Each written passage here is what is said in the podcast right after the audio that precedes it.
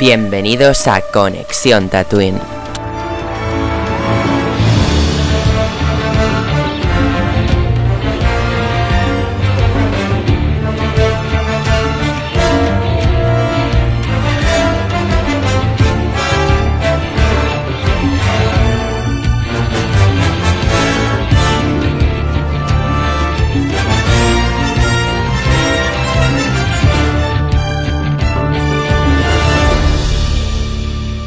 Buenas tatuinianos, bienvenidos un día más a Conexión Tatuino y es un placer teneros aquí un día más. Hoy vamos a hablar de este tercer capítulo de la tercera temporada de Mandalorian. Yo soy un, ya sabéis que soy un poco friki con los números, entonces me ha hecho ilusión que sea el 3x3 de capítulo, ¿no? Y pues bueno, hoy tenemos un invitado nuevo, es decir, un invitado que nunca antes había estado en Conexión Tatooine. Hoy estrenamos un nuevo invitado, un nuevo participante en Conexión Tatooine. Tengo muchas ganas porque ya sabéis que, bueno, nosotros llevamos haciendo colaboraciones hace mucho tiempo, pero últimamente pues teníamos las colaboraciones ya como muy establecidas, ¿no? Las mismas personas. Pero no, no, esta temporada yo estoy trayendo gente nueva y es un placer para mí tener gente nueva. Enseguida lo presento. Pero quería aprovechar para comentaros de que viendo la intro, he visto las imágenes de nuestro primer podcast presencial en directo en esta RACO. Quiero informaros de que muy pronto tendréis el podcast presencial, el segundo podcast presencial que grabamos este febrero en persona en el Palau de Congresos de, Tarragona. Entonces, chicos, próximamente lo tendréis. Muchas ganas de que lo veáis. Fue una conversa muy entretenida. Pero voy a, empezar presentando al primer invitado de la noche. Kenobi, buenas noches. Buenas noches, gracias Neil, gracias a Conexión Tatooine y a todo el equipo por, por invitarme. Y nada, pues a ver si desgranamos y comentamos paso a paso las cositas de este episodio, que a mí personalmente ya digo que me ha gustado bastante pues que muchas ganas de, comentar contigo, de que conozcas a los miembros y empecemos la conversa y pues es tu primera vez en Tatooine, pero esperemos que no sea la última y que vengas muchas veces más. Hombre, es mi eh, planeta favorito de la saga, ¿eh? ¿En serio? sí, sí, de verdad. entonces estará súper cómodo. Como en casa. Ahora lo que sí que hacemos es, yo te voy a dar tu turno de palabra, me haces tu valoración así breve del capítulo por encima y luego ya entramos a meter la carne al asador y como muchos dicen aquí, a lanzar puñaladas, porque aquí hay unos que, claro, son Team Bocatán, otros Team Armera, otros Team Odio Mando, bueno, así todo el rato. Bueno, Mando aquí nadie odia Mando. Pero bueno, adelante. Bueno, eh, a ver, a mí el episodio me ha gustado mucho, creo que eh, narrativamente en cuanto a conexiones o lo que se está gestando, digamos, para ese argumento más grande. Eh, que del Filoniverse, esa un poco conexión, interconexión de todo lo que se viene, creo que es muy inteligente y que una vez más Fabio y Filoni están haciendo un trabajo impresionante, ¿no? Entonces, sí que quizás a lo mejor en cuanto a la dinámica ¿no? Como que estás con Bo-Katan, Din llegamos al medio y ¡boom! Baja un poco todo porque nos metemos en otro rollo totalmente diferente, aunque en mi opinión muy necesario para lo que se viene más adelante, ¿no? Aunque sea un poco más, como ya digo, parado ese, ese mitad de episodio, esa parte central. Em, pero aunque se le pueda achacar un poquito a lo mejor de falta de dinamismo, no sé si a lo mejor igual lo comentamos luego, eh, hubiera sido buena idea meter más trozos de mando entre medio, en vez de tener tres partes tan diferenciadas de eh, bocadín ¿no? o, bodín, parte central eh, muy a, lo rollo Andor, eh, con, el, con el doctor y parte final otra vez de los mandalorianos.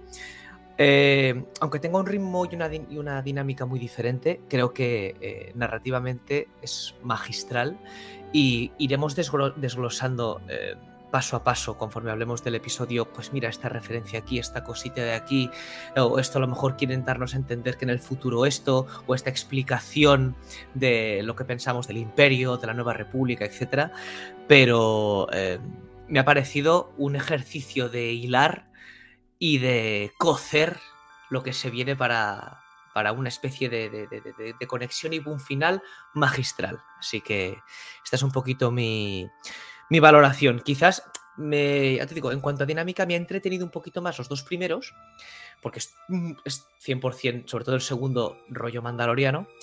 Pero este es que me parece muy necesario, eh, cositas que hemos visto en este, en este episodio para, para explicar esas conexiones, como digo. Entonces, ya como parte final, una nota del 1 al 10 que le darías al capítulo. Aquí viene la parte ya difícil. Una cosita que podemos hacer. Sí, a ver. Eh, yo no le pondría una excelencia, pero, pero yo lo pondría quizás entre, entre, entre la barrera del, del, sobresaliente, ¿no? O sea, notable, altísimo, sobresaliente. Yo personalmente, por todas las cositas que creo que iremos desglosando y hablando, ¿Ocho yo y medio, nueve? Más cerca del 9, Neil.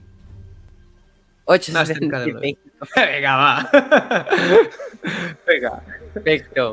Pues me despido de ti, pero no por mucho tiempo, porque voy a seguir presentando invitados. Y bueno, el siguiente invitado ya es como un miembro más, porque ya, ya has estado en mando, ya te hemos tenido muchísimos podcasts, así que mira, Jerry ya te está saludando porque ya sabe de quién hablo. Lo que pasa es que tú no le ves, Soli. Eh, voy a presentar ya a Soli, ya lo he dicho. Buenas noches. Hola, muy buenas noches, Neil.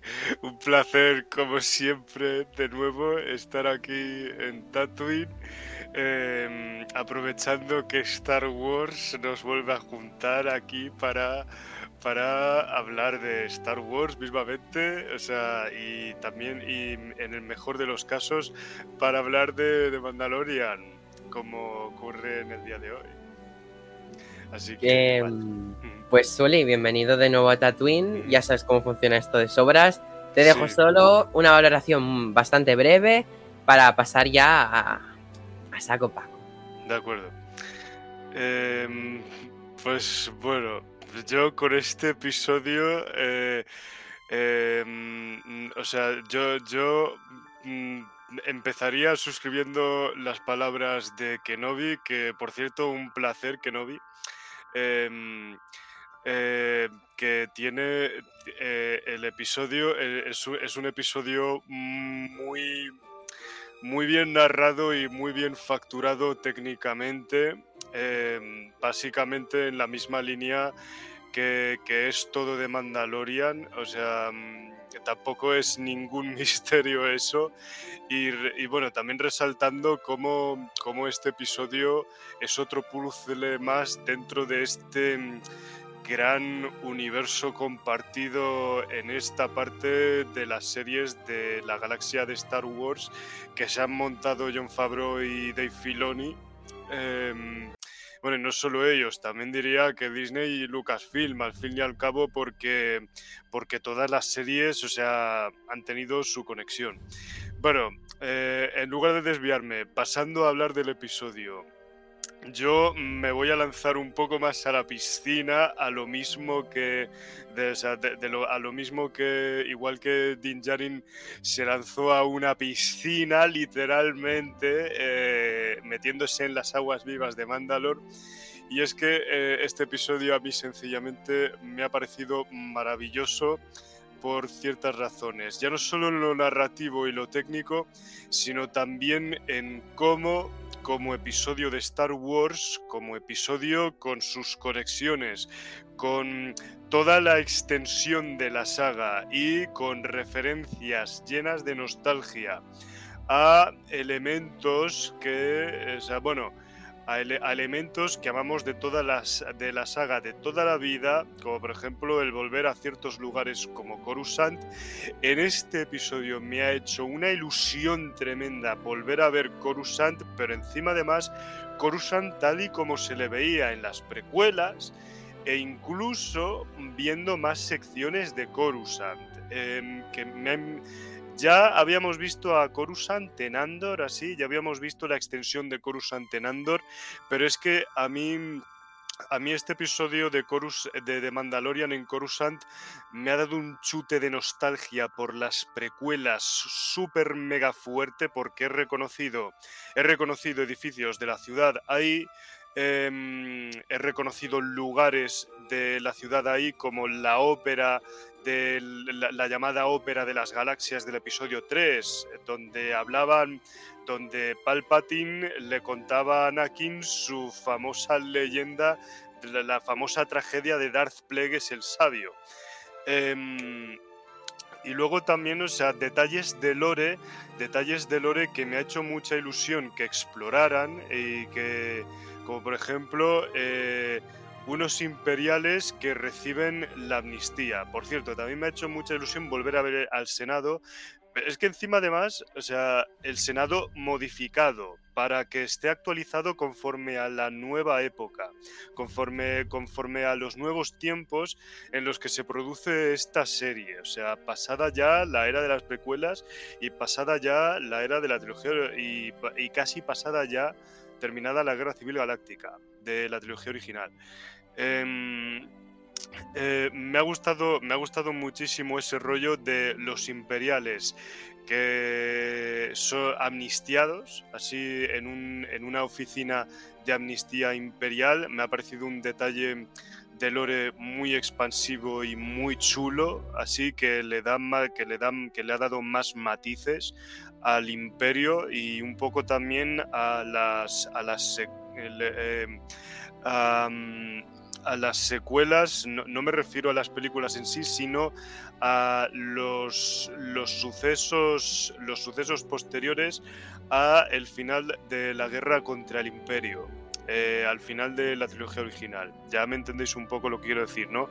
Que bueno, que también, eh, que ya directamente con el rollo que, con los rollos que exploran en esta en este episodio también se empiezan a percibir también ahí las conexiones con las secuelas, ahora sí que me refiero a las pelis, em, que también, pues eso, mm, conexiones que van molando, ¿no? Así, así, con, y eh, un poco por esa regla sensiblera, o sea, a mí este episodio me ha tocado particularmente la patata por esos detalles que a mí me vuelven loco como fan de Star Wars, como fan de las conexiones y las referencias y los elementos nostálgicos entre productos de una misma saga. Em, y, además de eso, también em, aunque sí que es verdad que pilla un poco de sorpresa la forma de este episodio, porque este episodio ha pasado de ser de Mandalorian a ser de repente Andor. Pero tampoco me ha disgustado el cambio por un momento en este episodio. O sea, la estructura de este episodio ha sido, tenemos a Mando y, eh, a Bocatán eh, peleándose contra imperiales eh, en una batalla de cazas estelares. Luego vamos con esto del Dr. Pershing en Coruscant y terminamos con el Mandaloriano y Bocatán yendo al escondite de los Mandalorianos, eh, donde eh, bueno, reuniéndose con, reuniéndose con la armera y los mandalorianos y los mandalorianos aceptando a Bocatán como uno de los suyos. O sea, para mí es una, es una buena estructura, una estructura que hace el episodio muy completo, porque no le falta su dosis de mandaloriano, pero tampoco le falta una cierta dosis que le añade de mm, del lore expansivo de Star Wars contado a través de otros personajes y que abarca pues el, abarca, abarca todo el espectro eh, del universo del universo de la saga de Star Wars y por esa regla sensiblera de que me vuelven loco esta clase de detalles yo como he dicho yo me voy a saltar a la piscina y le voy a poner un 10 a este episodio o sea así de tajante mm, lo digo. Eh, mm, me dejo algunas cosillas así en la primera oración, pero bueno. Pues muchísimas gracias, Suli, por tu valoración. Vamos a seguir, que tenemos que ir a hablar ya todos en el debate. Y pues es el turno de mi queridísimo José. Buenas noches, José. Buenas noches, Neil. Pues ya sabes, te dejo solo y quiero saber qué opinas del capítulo. Eh, bueno, Mm, como bien habéis dicho, es un capítulo que tiene una gran parte muy Andor. Y yo fui un gran hater de Andor, aunque al final me acabó gustando. Pero bueno, en este capítulo, cuando me he visto venir que iba a ser tipo Andor, ya ha sido al final, tipo cuando he dicho, uy, eh, me he comido un capítulo de Andor en The Mandalorian. Un poquito como pasó en The, Book of Boba Fett, que parecía que estábamos viendo The Mandalorian en Boba Fett, ¿no? Em, y me ha gustado. Aquí me ha gustado, creo que se ha llevado muy bien.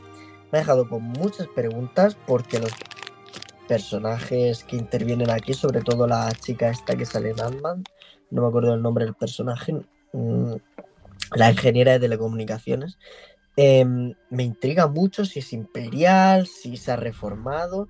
No llego a pillar el personaje ni cuáles son sus intenciones reales con, con el clonador, el científico este. Eh, bueno, independientemente de eso, tenemos la trama de Mandalor, que es la más interesante. Una boca tan muy.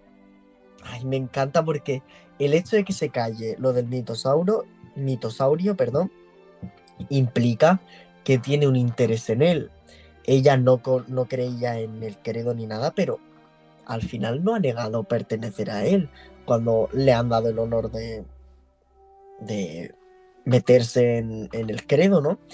Y, y, me gusta porque yo que soy, al igual que Neil, un fan de Bocatán desde Clone Wars, Rebels y ahora aquí en The Mandalorian, yo creo que ya le toca gobernar Mandalor dignamente con el apoyo de Din Djarin, pero yo lo siento, yo no quiero que Mando gobierne Mandalor. Le quiero mucho, pero a bo se le tiene más cariño desde que apareció en aquel capítulo con la Guardia de la Muerte.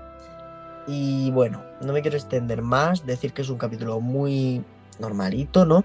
La serie está yendo por muy buen camino. De momento no parece que se esté estirando el chicle como parecía que iba a pasar cuando volvieron a traer a Baby Yoda y, lo que pasó en Boba Fett, que decíamos muchos que podía ir por ahí la serie, ¿no? Al final alargar alargar la trama al máximo y sobre todo vender monigotes, pero parece que puede ir bien por el camino que está que está siguiendo. Y bueno, yo sinceramente creo que puede ir muy bien, aunque este capítulo me ha gustado un poquito menos que el anterior, le voy a dar un 8 y medio, creo que el anterior le di un 10 o un 9 y medio por ahí. A este le voy a dar un 8 y medio, no tiene tanto ritmo, pero me deja con muchas preguntas para querer seguir viendo la serie, ¿no? Que eso no es decir mucho porque Bad Batch es una mierda y la, sigo, la seguimos viendo por ser simplemente fans de Star Wars, ¿no? Pero, pero esta la veo por interés propio, no más, más allá de ser fan de Star Wars, es una serie que me llama mucho y que me sigue llamando y que creo que tiene muchas posibilidades y de ser una gran serie, una serie larga, sin sentir que es relleno ni nada. Mm, y eso me gusta. Tras ver The Walking Dead, que no hay manera de acabármela, que es todo relleno, relleno, relleno, se agradece ver series que van al grano. No tan a saco, pero poquito a poco, pero no se desvían de la trama principal y eso me gusta mucho. Además de por fin ver algo de la creación de la primera orden, se entiende que con todo esto que estarán haciendo, Moff Gideon y tal, que está ahí preso, se dice que se ha podido escapar algo de eso, pero bueno, todavía no tenemos confirmación. Aún así vemos naves imperiales que no sabemos de dónde vienen a atacar a Bocatán. Eso me parece muy interesante, el no saber de dónde vienen y vienen muchas. No sé, a mí esto me, me gusta mucho porque no me gustaron las secuelas mucho, pero el hecho de que vayan a seguir ese camino, porque al final es algo que está ahí, que no se va a descanonizar, pues que creen un nuevo lore y tal, pues eso. Perdón, ya acabo. Muchísimas gracias, José. Y ya vamos a pasar con Jero. Buenas noches. Buenas noches. ¿Cómo, estamos? Bien. Yo bien. Aquí estamos, aquí estamos preparados para bueno, hablar de, de este episodio mm, tercero de la tercera temporada casi, casi mediano ya Un poco triste, un poco triste porque eh, eh, hace un rato he pensado, hostia, casi estamos ya por mitad de temporada. No lo recuerdes, no, no hace falta. Eh, Jero, te dejo solo con tu oración y recuerda breve, por favor, y ya pasamos todos a hablar sobre el capítulo. Así que adelante tú. Pues, bueno, intentaré ser igual de breve que José. Lo primero de todo, decirles buenas noches a todas y a todos.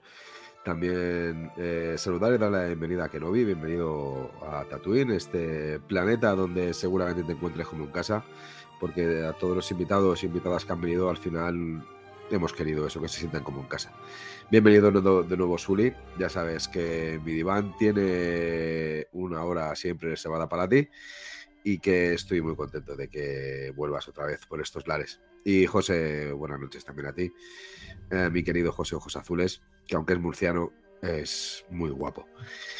Y nada, eh, paso a hacer mi valoración. La verdad es que eh, no entiendo por qué en, redes sociales y en muchas páginas eh, web se le critica este episodio como un nuevo episodio de Andor, como una continuación de, lo, que, de lo que era Andor. Además, he, he- he tenido algo curioso, o sea, he descubierto algo curioso, que es que, por ejemplo, hasta en la revista 10 Minutos, en su ámbito digital, y no es que es hacer publicidad, pero me ha sorprendido que incluso haga críticas de, de una serie como Mandalorian cuando, no sé, yo esperaba ver críticas de una serie como ver en este Vanorian, por ejemplo, ¿no? Que yo creo que eso es lo que al final se, le, da mucho mejor. Pero bueno, eh, fuera, fuera de esto, eh, para mí es un capítulo que estoy de acuerdo con mis compañeros en el sentido de que es un capítulo muy interesante, que es un capítulo que roza la perfección, no solamente a, a nivel visual, sino incluso a nivel de contenido porque es un capítulo que aunque tenga una hora de duración, eh, de momento hasta ahora el más largo de, de la temporada, eh, creo que nos deja muchas cosas eh, en el tintero y a la vez muchas cosas de información y que nos da pie a especular durante por lo menos una semana mínimo, hasta que llegue el cuarto capítulo, para poder, bueno, eh, vislumbrar lo que, lo que viene en un futuro. Yo incluso luego cuando estemos todos daré una teoría que yo cuando lo he visto se me ha ocurrido que he comentado antes con él por, por teléfono. Para mí, como digo, es un capítulo que me ha gustado bastante, eh, sobre todo porque te demuestra en sí lo que significa la nueva república. Y cuando estemos todos, me gustaría entrar en ese debate, me gustaría que hablásemos un poco en el, en el ámbito eh, real, eh, quiénes al final pueden ser los salvadores y qué significa ser eso de salvadores y lo que se puede convertir, ser, ser, ser unos salvadores o llamarse a sí mismos salvadores. Eh, nunca, antes de nada, quiero que sepáis que no me voy a poner nunca a favor del imperio, sobre todo de sus eh, maneras de, gobernar la galaxia, al más estilo nazi. Eh, porque en, Star Wars entero, eso como le encanta a José que escúchame decir indiscutible, hay muchas referencias en el, del, del, comportamiento nazi, de la manera de proceder de los nazis, y aquí se ve una vez más un poquito más, ¿no? Eh, nada, mi valoración va a ser un 8,99, va, va, a rozar el 9 también. No soy tan, tan como Suri porque necesito, necesito ver todavía más. Y como os digo, eh, un capítulo que empieza de manera brutal, un capítulo que tiene una parte intermedia para mí muy interesante y sin embargo el final ha bajado un pelín, un pelín. Estoy harto de la armera. Es más, y ahora explicaré por qué, empiezo a estar harto un poco del egoísmo, de la aptitud, de la traición, del interés, de la prepotencia y de la chulería de Bocatán. Creo que si quiere ser una gobernante no debe de actuar así.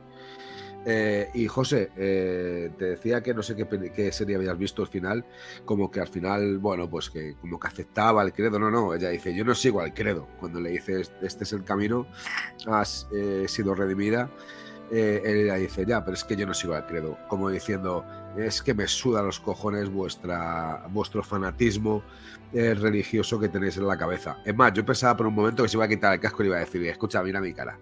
Gilipollas. que, no. Pero bueno, en fin, que, no sé, que a veces estoy más enamorado de Omega y menos de Bocatán. Bocatán de calamares. Pues nada, lo dicho, que tengo ganas de escucharte, Neil, y de escucharlos a todos. Ahora, eh, bueno, eh, yo voy a ir muy rápido. El capítulo me ha parecido muy bien. Si cojo el inicio y el final, lo siento mucho, pero es que me. O sea, me da rabia porque es Mandalorian, es mi serie preferida de Star Wars. Sí, pero me ha aburrido la mitad del capítulo. Me ha parecido. O sea, yo estaba pensando, vale, o sea, al principio he dicho, Coruscant, wow. He ido viendo y digo, buah, buah, buah. Pero es que ha ido un momento que se ha ido haciendo bola, que si la oficina momentos... Se me ha hecho un poco de bola en momentos tipo la oficina y eso, ¿no? Pero bueno, ya cuando llegan al crucero se me ha hecho rápido, ¿no? La llegada al crucero. O sea, me ha gustado la parte inicial de Coruscant también y la parte final. Pero y lo que es el entremedio se me ha hecho muy largo. Sí que ha habido un detalle que como lector de este maravilloso libro de Star Wars, espérate que lo tengo por aquí, el primer libro de la Alta República, se nos habla allí, ese es un inciso, se nos habla un poco de el Coruscant, la parte que no está poblada y edificada, ¿no? Que en este libro había partes de Coruscant donde se podía apreciar el monte, las flores y todo eso de Coruscant. Y aquí ya nos hablan de que ya está ocupado y solo queda la cima. Que de hecho la canciller Lina So siempre iba a ver pues esa parte, ¿no? Pero justo aquí ya solo queda el monte. Y Jero se acordará porque Jero se leyó el libro y de hecho tenéis el podcast de Luz de los Jedi en, en Spotify. Dicho esto, me ha hecho ilusión eso como lector de la Alta República. Yo creo que soy mucho de leer novelas de Star Wars y cómics y siempre me quedo un poco out, ¿no? Cuando alguien empieza, es que la novela tal, no sé qué, no sé cuánto, y yo, "Mm, sí, sí. No, no, ahora sí que puedo decirlo porque me leí esa novela. En fin, el capítulo me ha encantado esa parte inicial, esa persecución bocatán a tope en la nave, man- mando que se lanza al vacío. Espectacular, no tengo ninguna queja de esa persecución. Eso sí, la locura que le ha venido a Bocatán cuando le han destruido el castillo es que. Increíble. Yo digo, este se, los carga de golpe, pero bueno, me han parecido tanto que se han tenido que ir. Y al final, pues me ha parecido increíble. Lo que sí que yo sigo diciendo que me falta que se den de hostias la armera y Bocatán. Me encantaría que Bocatán le quitara el casco a la armera y fuera como, venga, vete tú a las minas ahora, flipada. Y pues eso. Es que no, soporto la armera. Y Jero, no me gustan tus palabras hacia Bocatán. Em, y tengo contradicciones con lo que tú has dicho, porque yo creo, como José, que en cierta manera Bocatán está empezando a vislumbrar cosas que la guían al credo. Bocatán ha visto el mitosaurio. Les... Ahora está aquí que la aceptan. Yo creo que tendrá una evolución que de poco a poco irá viendo cosas que la guiarán a que se una al credo. Poco a poco, no será tan de esto. Y para de hacer que no con la cabeza, que ya te veo tranquilo. He dicho esto, el capítulo me ha aburrido una mitad, pero el final y el principio me han- encantado. Entonces, no le puedo dar una super nota como le ha dado Soli, teniendo esa mitad que a mí no me ha gustado. Si de hecho una cosa que criticaba de Boba Fett era que hubiera capítulos en los que no salía Boba Fett, en este capítulo casi no sale Mando. Entonces, pues obviamente si lo critico en una serie lo voy a criticar en esta, por mucho que sea mi preferida. Dicho esto, mm, pues nada, mi nota es un 8, porque a ver, está bien. O sea, por la batalla esa ya es un 10, pero hay que bajarle un poco por esas cosas, ¿no? Lo dejaremos en un 8. Dicho esto, Tatunianos, ya es hora de que nos reunamos todos a comentar el. Y bueno, aquí estamos todos ya. Aquí estamos, este es el camino. This is the way. This is the way. This is the way. Pues nada, eh, bienvenidos un día más a Conexión Tatooine. Estamos ya todos juntos para poder criticar. Y yo iba a empezar hablando con vosotros. Eh, empezamos el capítulo un poco por las minas de Mandalor. Ahí vemos, ¿no? Un poco que Boca Tan se caía un poquito lo del mitosaurio. Vale, Hmm. ¿qué opináis de que se lo cae? Pues hombre, que eso o sea, seguro va a tener repercusión, ¿sabes? Así, si se lo calla, si se lo calla o si se lo o si lo desvela en un determinado momento, o sea, que eso va a tener una repercusión muy fuerte en los mandalorianos, o sea, porque para empezar, no sé si los mandalorianos, los de este credo los de este credo de la armera y Din Djarin em, eh, son conscientes de que el mitosaurio sigue con vida. O sea, y está todavía ahí en Mandalor. Bueno, yo de O sea, hecho creo que ningún mandaloriano es consciente de que el mitosaurio vive. Ninguno. O Teniendo sea, en cuenta que todos creen que el planeta está maldito, dudo que piensen que siga viviendo ahí cualquier Mm. cosa. Ya, pero eso o sea, es Mira, que... pa- Sí, sí, dale. Pero... Pa- para, para empezar, tenemos el detalle de que ya, se- ya saben eh, que eso, bueno, se- lo, lo hablaremos al final de que no está maldito. Bocatán sabe de que no está maldito, de que Mandalor no está maldito. Aparte que sabe que el Minotauro todavía está, eh, está con viva. Eh, o a lo mejor es otro. Eh, joder con el Minotauro, Mitosaurio. Me pasó la otra vez el otro día igual. En el podcast anterior también. Pero, porque manda no montar cabeza, al minotauro. Sí, sí. Minotauro. Bueno, es Yo, que yo suena creo que es una igual, ¿eh? actitud. Yo creo que es una actitud muy egoísta. Primero porque guarda el secreto con qué intención. Eh, a ver, Bocatán tiene eh, la intención de poder otra vez gobernar Mandalor cueste, lo que le cueste. Aunque sea vendiendo su alma al diablo. O aunque sea intentando engañar a la armera o al credo de Din Djarin y sus colegas. Sabe que hoy por hoy los únicos que le pueden ayudar en ello son ellos. Ella lo sabe. Y ella de- por sí admite de que para poder recuperar lo que realmente quiere, tiene que tirar de ellos. Por eso yo eh, decía antes, esa actitud de egoísta, de interesada, esa actitud prepotente, de prepotente con una chulería que, que yo creo que excede y raya ya cualquier cosa de lo normal. Anda, anda. No critiques tanto a Bocatán. Lo digo de verdad, por eso la, estoy cogiendo manía porque creo que le importa a un bledo incluso, incluso Tim Jarin, incluso Mando. Bocatán, a mí me. Ay, perdón, si quieres decir algo, Kerobi. No, no, que. Es que cuando quieras puedes intervenir. Sí, sí, vale, vale. No, yo me preguntaba que quién. A ver, a Jero, que quién le cae peor, si la armera o, o Bocatán. A mí me cae peor la armera, la verdad. Y es un personaje del que, del que deseo conocer más. O sea, esta tía que dirige el, credo, esta, esta, esta que background tiene, ¿no? Porque, por ejemplo, sí que es verdad que nos, nos, han dado mucho, eh, mucha evolución eh, narrativa del personaje del doctor, pero de, de, del armerano. Y es un personaje en el que yo estoy deseando saber por qué ha terminado esta, esta tía dirigiendo al, al credo y de dónde y de dónde ha salido, ¿no? Es que estoy seguro que en algún momento de su vida se ha quitado el casco la cabrona. Estoy seguro. o a lo mejor, bueno, lo, para comer. Para comer, sí. O a lo mejor, oye, o sea, antes, antes de ponerse el casco, seguro, obviamente, seguro que no llevaba casco puesto y en un determinado momento decidió eh, en un determinado momento decidió ponerse un casco y ala. O sea, me, sigo un credo y ya está. Aquí mm, el casco de por vida. Si me lo quito, mal. Ya no soy mandaloriana. Pues así.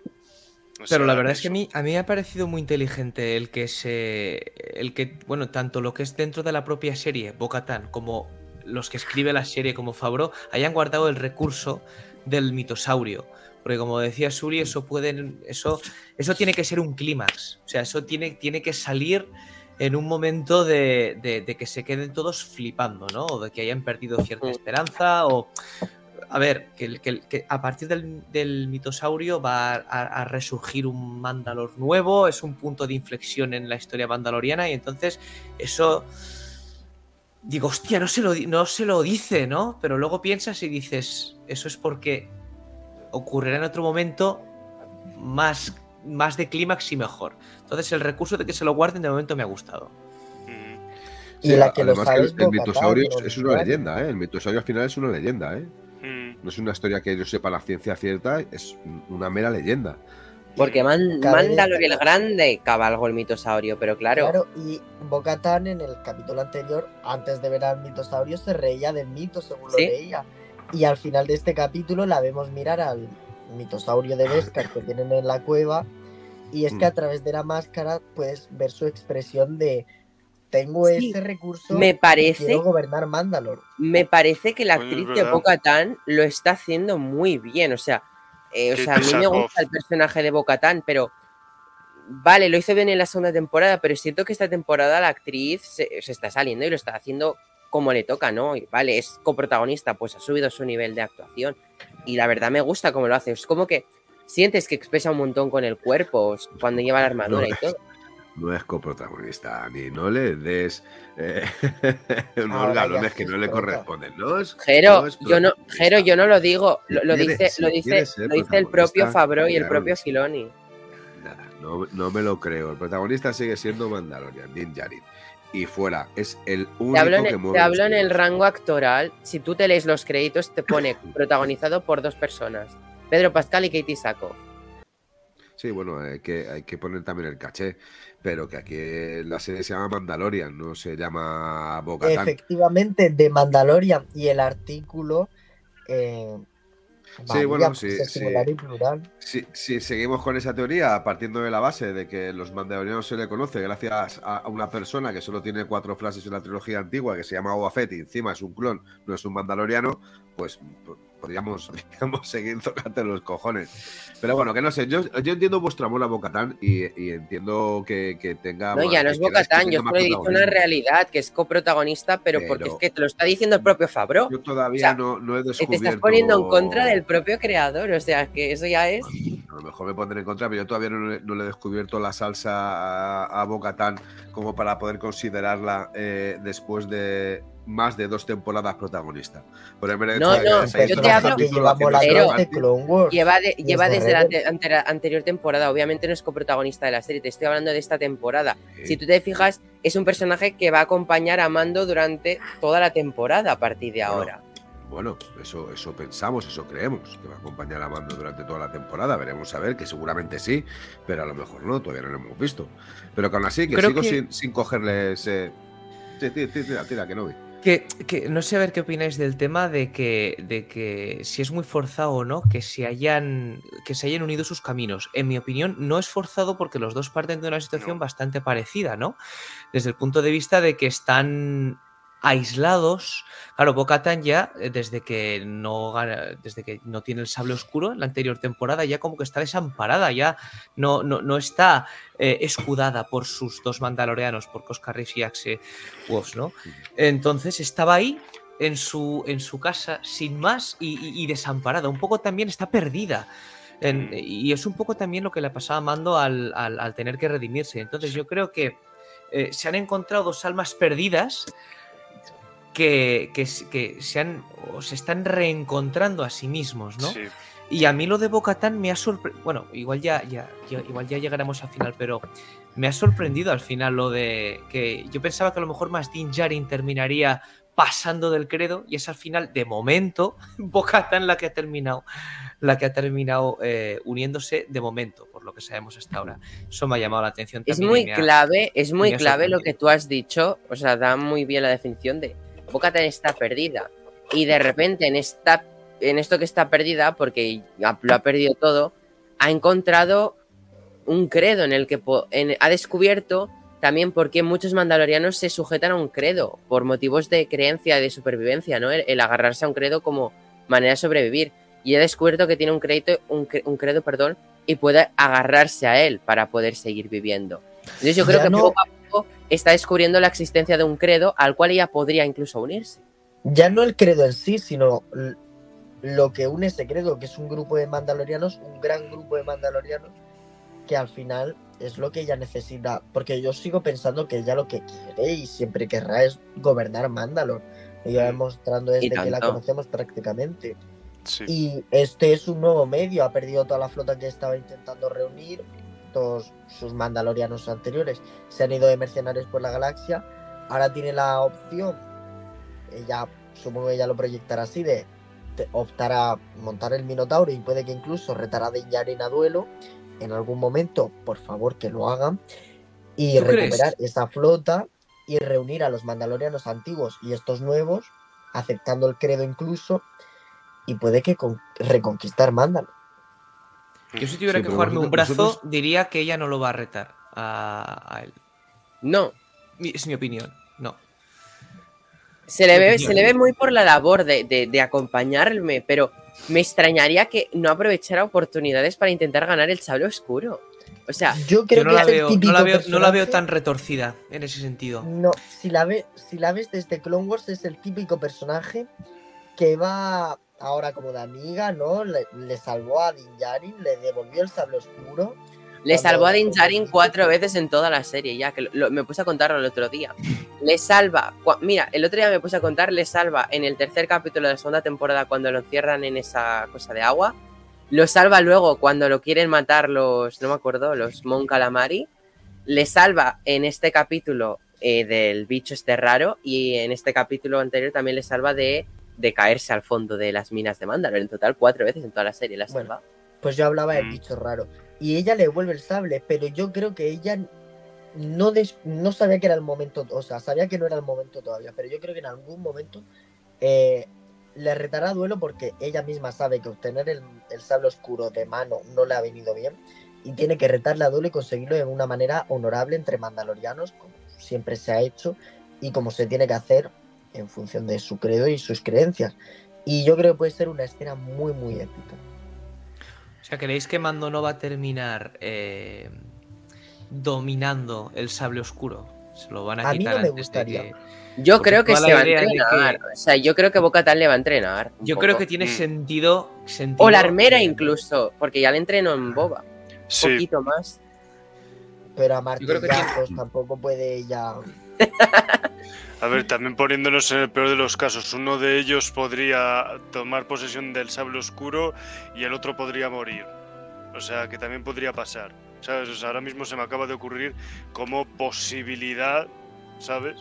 O sea, que bueno, a lo mejor a lo mejor es una idea, a lo mejor es una idea que, que puede salir eh, ya para la sexta o la, quinta o la sexta temporada, sí, porque como dice, porque como dice John Favreau, o sea, dice, decía, o sea, me suena que decía John Favreau que la historia del Mandal, que la historia del Mandaloriano, de The Mandalorian, la podían extender por más de cinco temporadas, ¿sabes? Así, porque tenían muchas, tenían muchas ideas para explorar así muy a largo plazo la serie, así toda su historia.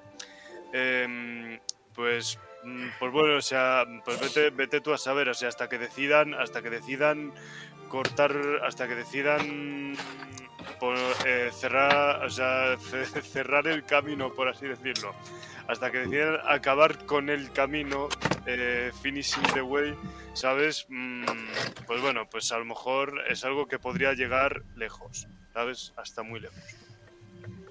Pero bueno. Yo mi opinión al final de esta, de esta unión es que eh, el credo va a servir de momento para unir, y, resurgir a los mandalorianos con el clímax del mitosaurio, pero que yo no veo a Boca tan em, cayendo en el, en, el, en el credo y tomándolo como forma de vida. O sea, lo va a utilizar ahora a lo mejor para ciertas cositas personales de ellas y para el resurgir de los mandalorianos, pero que al final em, no la veo siendo una más de ese credo y uniéndose a ellos. No, porque al fin y al cabo forma parte de, la otra banda de mandalorianos que están perdidos por la galaxia. Es que Bocatán no, no, es, no es una mandaloriana mm, normal y corriente. O sea, Bocatán tiene, tiene un peso, una responsabilidad y, una importancia dentro de lo que es el, grupo bélico este de mandalorianos. Yo creo que al final eh, es muy lista, es muy inteligente y ella ha visto la gran oportunidad de poder eh, unir a diferentes credos o facciones o pueblos de los mandalorianos para poder recuperar Mandalor. O sea, ella ha visto el filón. Ella sabe, porque le reconoce a Din Djarin, a, Mando en el pasado capítulo, que más o menos que la han abandonado, que la han dejado sola en su casa, en su castillo, ese que, que ahora hablaremos que lo bombardean los tíes. Eh, ¿Qué le queda? No le queda nada. Es una mujer es una mandaloriana eh, totalmente deprimida, totalmente, pues, pues eso, eh, ya, cansada y se ha rendido, o sea, está rendida. Y aquí ha visto un filón. Primero por, por descubrir que Mandalor no está, no está, no está maldito. Perdón. Segundo, porque ha descubierto que el, minotauro, el, minotauro, joder, el mitosaurio El mitosaurio está. está Pero antes de empezar los podcasts, ponte un post-it en, el portátil. escucha, que lo tengo apuntado aquí, mitosaurio grande, pero es que me ¿Lo tienes apuntado? sí, me lo he apuntado porque como me pasó la, me pasó la otra vez, me, me le he apuntado aquí. Para que no este se olvide. Y digo Minotauro. Bueno, pues ya está. El, para mí será el Minotauro. Eh, lo que dices, yo, yo, no sé el, background que tienen la armera Paz Vizla y, y, estos mandalorianos, pero Bocatan tiene el culo pelado, o sea, ha, vivido, vamos, muchísimo, ha conocido desde un montón eh, de una y todo lo de las guerras clon. Y también ha pasado por mucha mierda. Hombre, es que es, una tía... ¿Habéis visto cómo, o sea, cómo miraba con rabia? Más mosqueado que, Sí, sí, está picado, O sea, ya le, ya, le, ya le picó en la, en la, anterior temporada ya le picó el sable oscuro y, Mando le derrotó y le picó que se quitara el casco. Pero es que que se hayan redimido le ha tocado los huevos de una manera. O sea, veías que todos los mandalorianos estaban como Bocatan, Din Djarin, en plan así todo el rato, ¿no? Como bienvenidos al credo. Y él estaba como. De hecho, no, lo han enfocado a él especialmente en una pero, pero, yo creo que no es por mando. No creo que es porque Mando se ha redimido y ha vuelto. Yo creo que también es por mando, ¿eh? Yo creo que, es por, por Creo que es por Bocatán, porque no se fía, porque no es de su grupo. O sea, yo eh, digo lo que dije en el anterior podcast. Esto es como si juntásemos ahora mismo a los jesuitas con, los del Opus Dei. Los juntamos en una habitación y no se iban a poner a sonreírse los unos a los otros. O sea, de ahí alguno, o más de uno, no salía. Se ponen a pues con los pies por delante. No, reproducirse tampoco, seguramente. No. Uf, iba a decir una cosa, pero no, no, no es de protocolo. Una cosa muy Eh, ¿no? Sí, sí, sí, sí. Bueno, yo, tengo, yo. Yo tengo aquí el pitido de, de censura. No, no, no, no. Es una, es una cosa que no, no. Pero l- lo que decía, son grupos totalmente opuestos. Y que si han estado enfrentados también dentro de, de lo que es Mándalos, dentro del grupo de Mandalorianos. Lo que pasa que yo creo que eh, ella, Bocatán, en un- como, como he dicho, en un plan bastante inteligente a la vez que egoísta, les va a utilizar. Aunque hay gente como Pat Vizsla que mm, a lo mejor no se lo permite porque está muy mosqueado. Porque la almera, al fin y al cabo, bueno, que para mí no es la almera, es una simple herrera que lo único que hace es dar con un martillito al. al este. al. joder. ya, al- al, al Beskar puto eh, para poder hacer hombreras. Sí, para mí siempre se Beskar puto, es una historia muy larga, Suri. Eh, para hacer hombreras al estilo lo comía. O sea, Jero, ¿cómo es? Vaya, es por- vaya, es Beskar puto. Puto. Es que.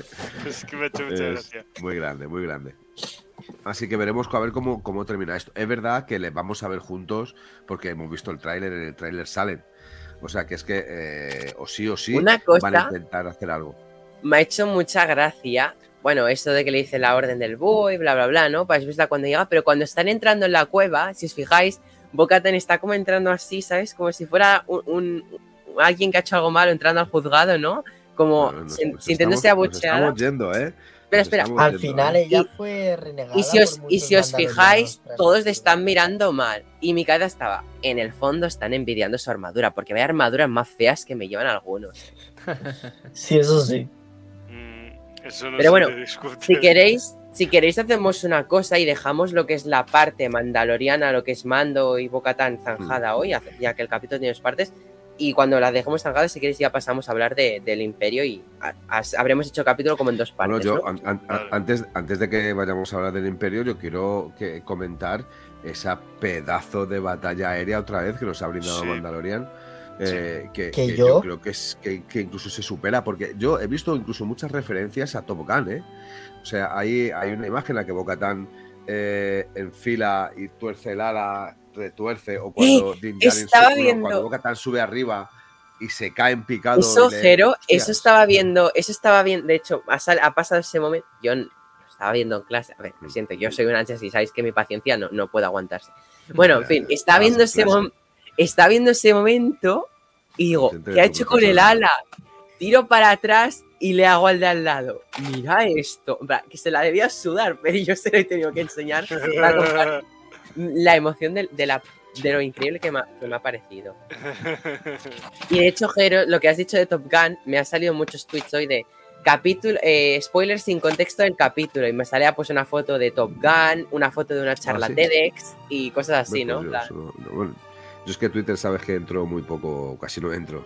Yo es verdad que antes de entrar ahora al podcast he abierto cuatro o cinco, pues lo típico, me gusta leer siempre la crítica de hobby consolas y alguna más para saber más o menos qué, qué- qué es lo que han criticado ellos. que no estoy de acuerdo con ellos en la gran mayoría de las ocasiones, también os digo. He dicho que me ha sorprendido ver a 10 minutos. ¿10 minutos? Digo, hostia puta. La Belén Esteban ha comentado algo de Din Djarin. No, no, era, bueno, era la periodista.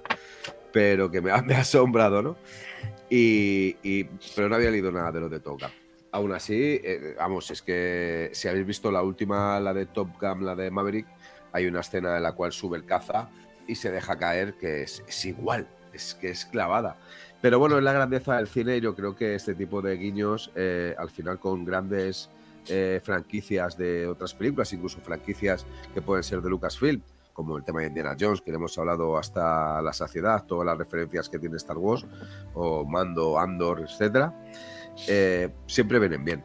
A mí por lo menos me han gustado. Me ha gustado mucho, que ahora lo comentaré hablando de referencias de cine, eh, la persecución que tienen, pseudo persecución que tienen en el tren metro, que me recuerda un poco también a Terminator, a la primera, a la primera Terminator, que también Sí. tiene una imagen muy, muy similar. Bueno, pues a, a mí ese tipo de detalles eh, que yo creo que no son lanzados al azar, al azar no es que tengan un gran significado, sino que realmente tienen alguna referencia o algún guiño. De hecho, ha Eh, habido una referencia que me ha hecho. Sí. Bueno, no debería comentarla ahora, pero por si, se- si me olvido, me ha hecho mucha gracia. que Pershing está con, con- con uno de la especie de Akbar y dice, esto Ah, es sí, una trampa. Es, una trampa. Es lo que le hizo Mon Calamari. Sí, sí, bueno, eso, eso es un propio cameo, es una referencia a ellos mismos, ¿no? Sí, Eso sí, pero- está- está Pero claro. bueno, sa- dejando este tema es que es famoso, de otra además, parte, de Yo otra comparto parte del entusiasmo capítulo, por esas referencias, Jero. Mm. eh, Kenobi, ¿qué te ha parecido la persecución? Por eso eres amante de Avatar, Sully. Sí. Dale. Me pareció brutal, brutal. eh, llena de referencias, como decís. Luego hay, por ejemplo, alguna que también. Bueno, lo que dispara Mando al final de la persecución, cuando se deja caer en caída libre, que es como una especie de proyectil azul, azul-blanco, se parece mogollón a los proyectiles que dispara. eh, que dispara Anakin de crío en el episodio 1 para cargarse la nave de control de droides que está, que está en la órbita, ¿no? Y, y me ha flipado. De hecho, la, eh, de hecho era el mismo caza, puede ser. Sí, el N1 Sí, es sí, un sí, N1 sí, de sí. Claro, ¿sabes? Por, e- por eso. O sea, Entonces- se, cierra, se cierra el círculo, ¿sabes? O sea, así que... Son los mismos proyectiles. Lo que está claro es que como esta gente no da puntadas sin hilo. O sea, es que yo de verdad lo que están Ah. haciendo, lo que están haciendo Fabio y Filoni, de verdad que es es, es la, es la secuela de, de- de- del Star Wars más, eh, más primigenio que yo creo que nos, que nos merecíamos. Luego me ha gustado mucho, me ha gustado mucho, me ha flipado. El momento que más me ha gustado, bueno, pues cuando Mando coge y se tira. O sea, se, se tira de la nave, coge el, el- el badass. N1 y sale disparado justo una décima antes de que, de que, de, que lo acribillen a tiros, ¿no? Eh, pero me ha encantado el aterrizaje de mando, porque ha sido realista, o sea, se ha resbalado de la lluvia, o sea, de- Se, ha sido como-. Eso es, escurre. correcto. Como correcto, correcto. en su día. Aterriza también. así, dropó, y se- sí, se come el suelo, como pero se. ¿eh? que después yo iba a decir una cosa. Ah, sí, que vemos también que, que, que Bo-Katan está con Grogu. O sea, vemos también que un poco. Se van haciendo un poco más amiguis est- estos dos. O sea, no Con solo es. Grogu y con R5D4, ¿eh?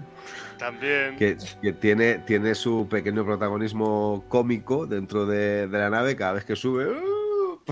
Me parece tan es- es genial que hayan recuperado a R5, macho. Es como. Sí, sí, sí. iba, iba a tener un protagonismo tremendo en la trilogía original, pero no, es que le falló el impulsor, pero es que ahora está teniendo ese. O sea, es que, es que, pare- Es me que parece otra- otra Toda la macho.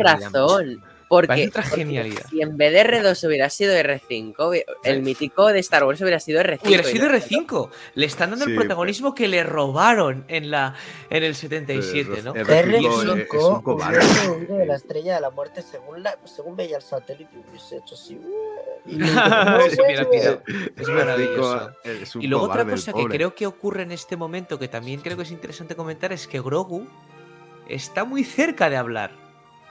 Sí, sí, This sí. is the way, Sí. this is the way.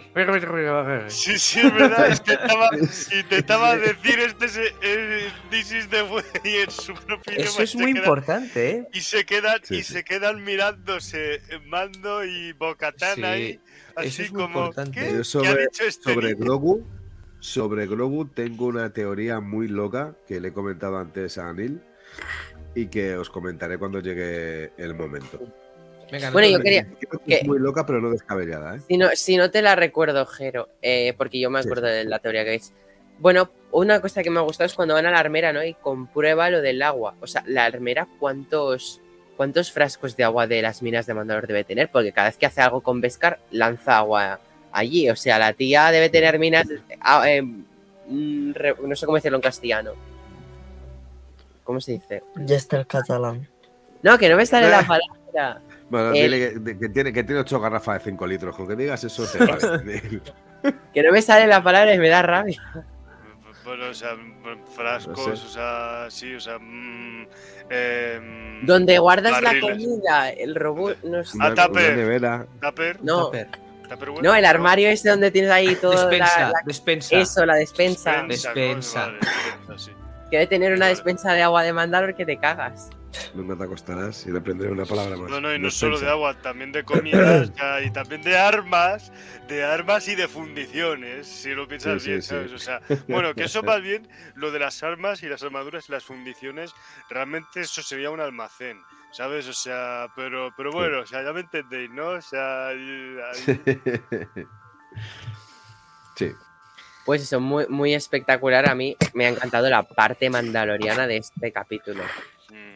Sí, y, Y y si cuando, queréis- cuando ve que le, que le han bombardeado la casa, dice: Hijos de puta, me han bombardeado mi casa. Me han destruido sí, mi sí. casa. Pero es que además- escuchas, A ¿no? mí me ha dado Han pena porque. destruido el castillo. tiene- No, no, ¿cómo han que destruido mi sentir- casa. A mí me ha dado pena porque cómo tiene que sentirse tras los bombardeos de Mandalor que le han reventado el planeta, que ahora vengan y le bombarden el palacio. Es que como, Es su casa, ¿no? Es que es su casa natal. Allí ha nacido, ¿sabes? Bueno, sa- sabéis que La Noche de las Mil Lágrimas tiene mucha referencia a Mod Gideon, pero os hago una pregunta. ¿Pensáis que este tipo, este bombardeo de la casa de Bocata de Calamares ha sido también o ha tenido que intervenir algo Mod Gideon?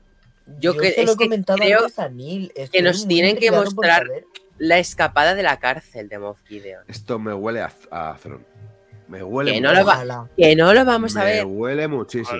Me huele muchísimo. Si sale, si Sigo sale es en la postcréditos, pero Bueno, en la no, postcrédito. saldrá al final, pero No. huele mucho a Thron, huele mucho a Ezra y huele mucho a Soka. Y yo creo que va a ser lo- el trío que no, va a romper al final con la historia de Jairo. Mandalor en, en el final de la temporada. ser yo el te- inicio- o sea, yo lo digo para que quede constancia porque yo siempre acerto mis teorías. Throne, No, no, postcréditos ¿cómo? Mandalor, que sí, que sí, en mi corazón tus teorías en tu corazón. será cabrón. No, pero ¿qué te no juegas? Throne, juego mando, pero. Ezra no lo vas a ver hasta Soka, te lo digo yo. Yo Hasta Soka que no si ves a no se le ve, si no se le ve, se hará referencia en nombre. Vale, se le va a eso es otra nombrar. Bueno, no, yo te, No yo te dije que iba a aparecer. Pero no, no te digo que No, se va a presentar en va. pantalla, se va a eso no sacudir la sardina dela- delante de para que no, le veamos todos. No me jodas. Pero yo te digo que tiene mucho significado y esto huele mucho a Throne. Perdonad. Y si En huele a fin. Throne, huele a Ezra y huele a Soka. Si queréis, vamos a la, a la parte Coruscant. Eh, increíble volver a ver Coruscant. Y encima en esta Muy época bonito. post-imperial. Yo soy más de Tatooine, perdonadme. Sí. Sí, yo también, pero. Es que A ver, Coruscant viven a los mí pijos. Me encanta. O sea, a mí también me vuelve Pero si tú eres de Murcia, José, a ti te Por gustaría eso a cualquier mí las cosa. grandes urbes eres de pues, Murcia, me fascinan. Como O no vivís en Tatooine, yo vivo en un desierto. Prácticamente yo abro la ventana y lo veo. joder, Pero bueno, muy, muy bonito Coruscant, volver a ver Sí. esos, esos pasadizos por donde ya habíamos estado. Muy increíble todo. Hay que tener en cuenta que ya no es la capital del, del, del imperio. Eso, para o sea- la gente que lo tenga claro, es, es, es Chandrila la, la capital ahora del, Sí, del, Bueno, o del sea, imperio. Entonces sí. Coruscant ya no tiene a lo mejor ese protagonismo central que, que tenía en, la, en Bueno, las del- anteriores películas. Del imperio no, o sea, de la nueva república, o sea, porque, o sea, porque, claro, o sea, el imperio se está fulminado y ahora lo que impera es la nueva república. Y la nueva repu- y es verdad que sí, ahora el tema de la nueva república era que cambiaban mm, de capital, iba, iba rotando de capital así para tener, para que todos los mundos tuvieran voz y voto, sí, o sea, es verdad, sí. Pero aún así, pe- pero, aún así es que mm, eh, o sea, sí, ma- maravilloso volver a Coruscant ahí, o sea, fue como tener ahí, pues, un chute, un chute de, mm, eh, un chute de nostalgia por esas, eh, por esas localizaciones que, mm, que reconocemos de, de las precuelas, especialmente La venganza de los Sith. Yo creo que ha tirado mucho del episodio 3, o sea, para, para regresar a Coruscant.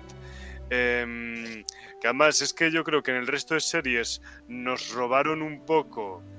Bueno, no voy a decir tampoco Obi-Wan Kenobi porque Obi-Wan Kenobi tenía un flashback en Corus, tenía sus flashbacks en Coruscant en el Templo Jedi y eso era reconocible.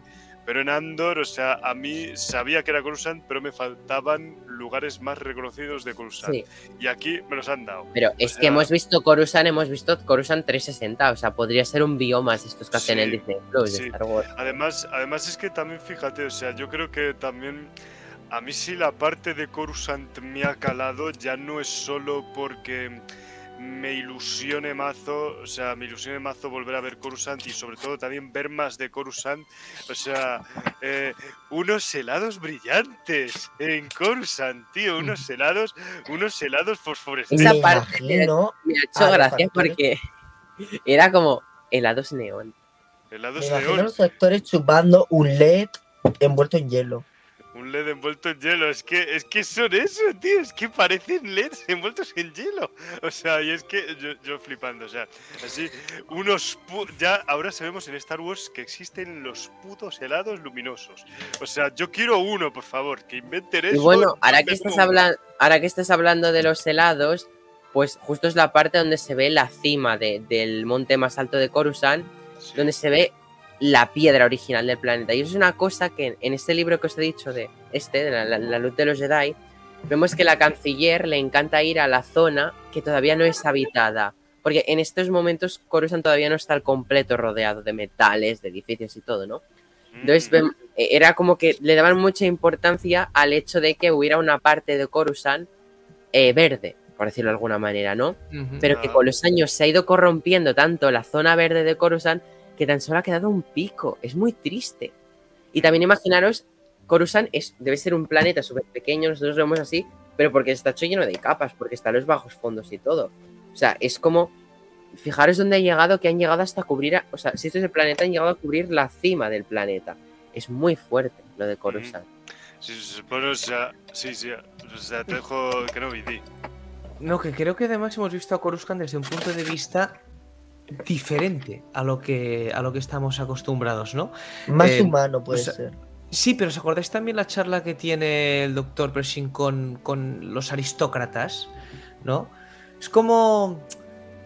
Es como, no sé, una, una sensación de, de, de, que allí están en su mundo, o sea, es un mundo muy diferente, lo dicen de hecho de, propiamente, lo que se vive aquí, lo que se vive, por ejemplo, en, los planetas del borde exterior, ¿no?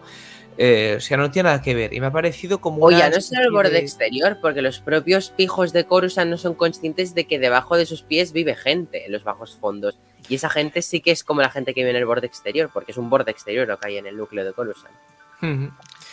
Sí, correcto, correcto. No sé, me ha parecido como también un poco mm, de, doble sentido crítico a ese tema de la aristocracia que no se enteran de un pimiento en la, mm. En la, mm. conversación que tienen ellos después de que el doctor haga la. haga la. haga su ponencia. La intervención.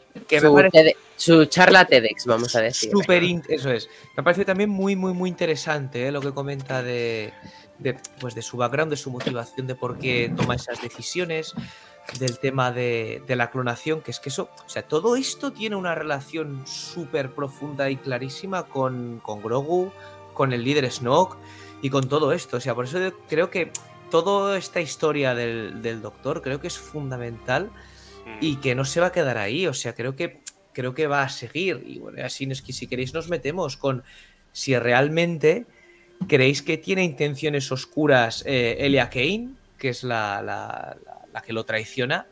Sí.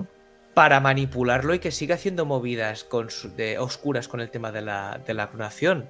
Porque es que el líder Snoke nace de, nace de ahí.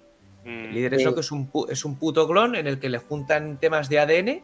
Que usa la fuerza, muy importante, y en este momento no, no, está tan desarrollado que lo crean en Exegol y, es un. O sea, es, nace de esa manera, ¿no? Entonces, por eso, lo decíamos antes en la. En la porque yo, pese a que es un poco, como, decir, como decías, Neil, sí, es un poco, es verdad, es lentorro, es un cambio de rollo muy, muy llamativo, esta parte central, pero para mí es súper importante porque. Em, eh, es, es, el tema profundo de la serie de Mandalorian, que es qué coño pasa con Grogu, todo el tema de, de, por qué lo quieren, con qué fines.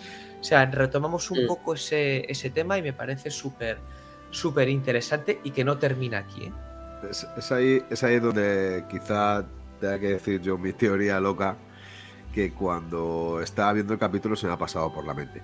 Bueno, antes de decir esto, eh, hay que decir de que, bueno, eh, son amnistiados los que están en Coruscant.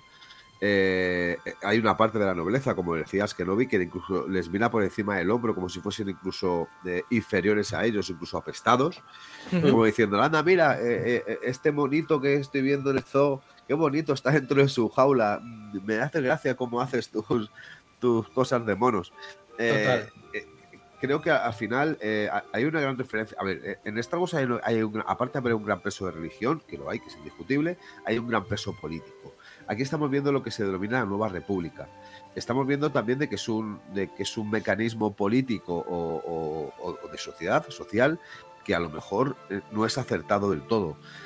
Eh, y no es acertado, digo, porque ocurren cosas como estas. Primero, ocurren cosas como, como las que se ven, que parece que son seres inferiores por el mero hecho de ser amnistiados, y ocurren cosas de que eh, se les pueden estar metiendo gente que realmente no sean amnistiados y que quieran otra vez resurgir el imperio y destrozar a la nueva república. Además, vemos un comportamiento político eh, bastante, uf, bastante duro. O sea, realmente en Corusa no se está viviendo una democracia como tal, sino se está viviendo una, lo que una democracia, democracia una democracia blanda, una democracia blanda, que es lo más cercano a lo que puede ser una dictadura. Porque se, rigen por una serie de reglas que son súper estrictas. No puedes tocar la piedra. ¿Cómo que no puedo tocar la piedra? O sea, ¿qué me estás contando?